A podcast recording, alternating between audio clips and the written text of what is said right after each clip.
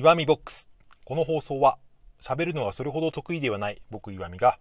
自分で音声配信をしていて気づいたことや喋りを上達させるための試行錯誤なんかをそのまま配信している番組です。これから音声配信を始めてみたいという方や音声配信を始めたけど方向性とか継続ができなくて悩んでいるという方の参考になりそうな内容を話しています、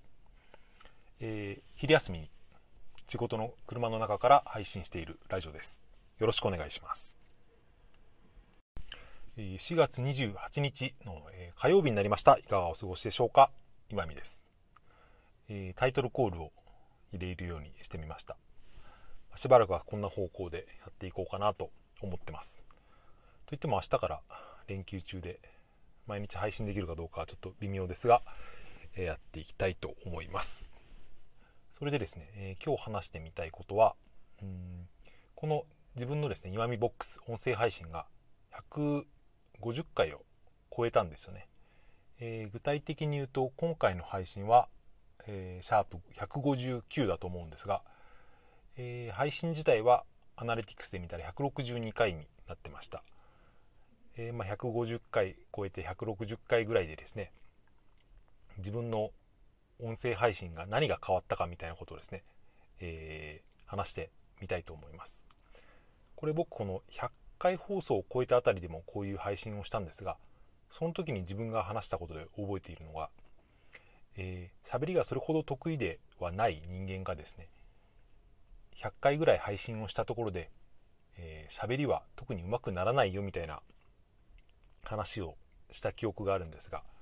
これはですね、150回を超えても特に、えー、それは変わらず多分1回目とですねこの100今の回を聞いてもですね150回目とかその辺りを聞いても、えー、まあ喋りの技術みたいなところで言うとそれほど変わりはない。多分初めて聞く人が、えー、2つ並べて聞いてもですね特に変わりはないんじゃないかなと思います、まあ、とはいえ喋ってる本人としてはちょっとですね、えー、慣れとか、うん、ちょっと話話す内容の選び方みたいなですね。そういう細かいところの変化はあるんですが聞いてる人には、え変化はあまり感じられないのかなとは思います。それで、えー、まあ喋りのテクニックみたいのは別に変わりがないんですけどそれと別にですね150回ぐらいやってみて自分の中で明確に変わったなっていう部分を発見したので今日はそれについて話してみたいと思うんですが、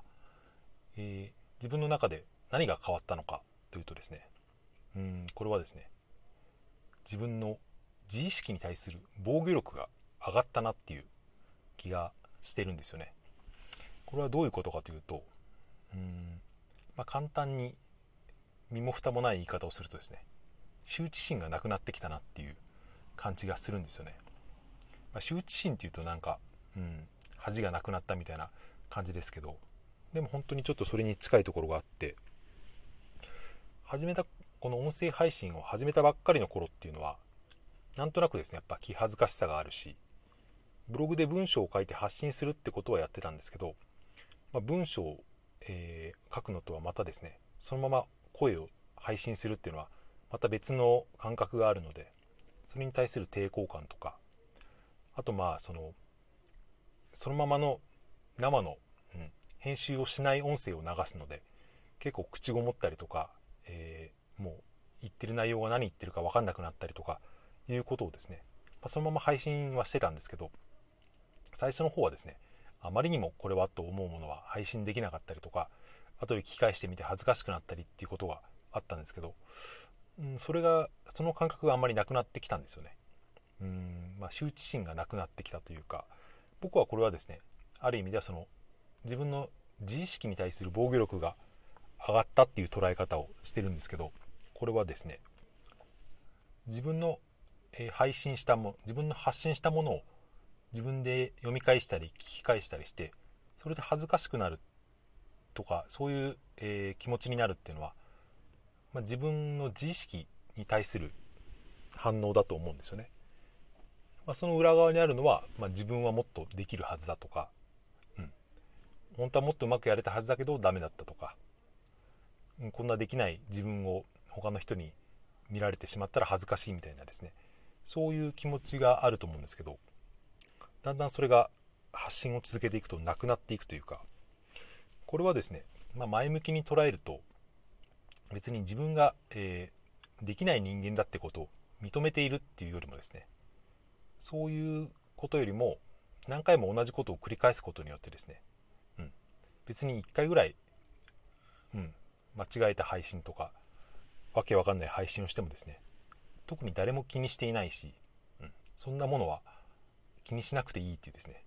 まあ、要するに防御力が上がったような状態かなと僕は思ってるんですよね。ちょっと前の配信で僕はですね自分の好きなことわざについて話した回を配信してみたんですけどアナリティクスで見るとですねもう見事に反応がないというか本当にみんな数秒で多分本編まで聞かずにやめてしまってるんじゃないかっていうような配信があって。うーん。ちょっと恥ずかしかったっていうかなんかあちゃーって思ったんですけど。でもなんか自分もそれそれが自分で笑えるというか、うん、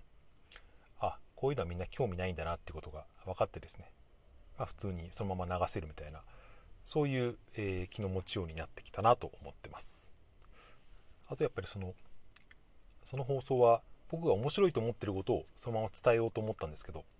うん、面白いことをですね喋りで表現するっていうのはすごく技術がいることだなっていうのも分かりました。多分僕が話してる内容がっていうよりますね僕の伝え方がまずくて伝わってないんだなってことも分かってきましたし、まあ、そうやって、えー、羞恥心がなくななくなるというか、まあ、防御力が高くなることである程度客観的に自分の、え配信している内容が見れるようになったっていうのもあります。でも僕は思うんですけどこの自意識に対する防御力を上げておくっていうのは、うん、とりあえずその発信をしていく上でのまず最初の関門というか、うん。まあ、これは音声とその文章でちょっとですねまた、うん、角度っていうかですね自意識の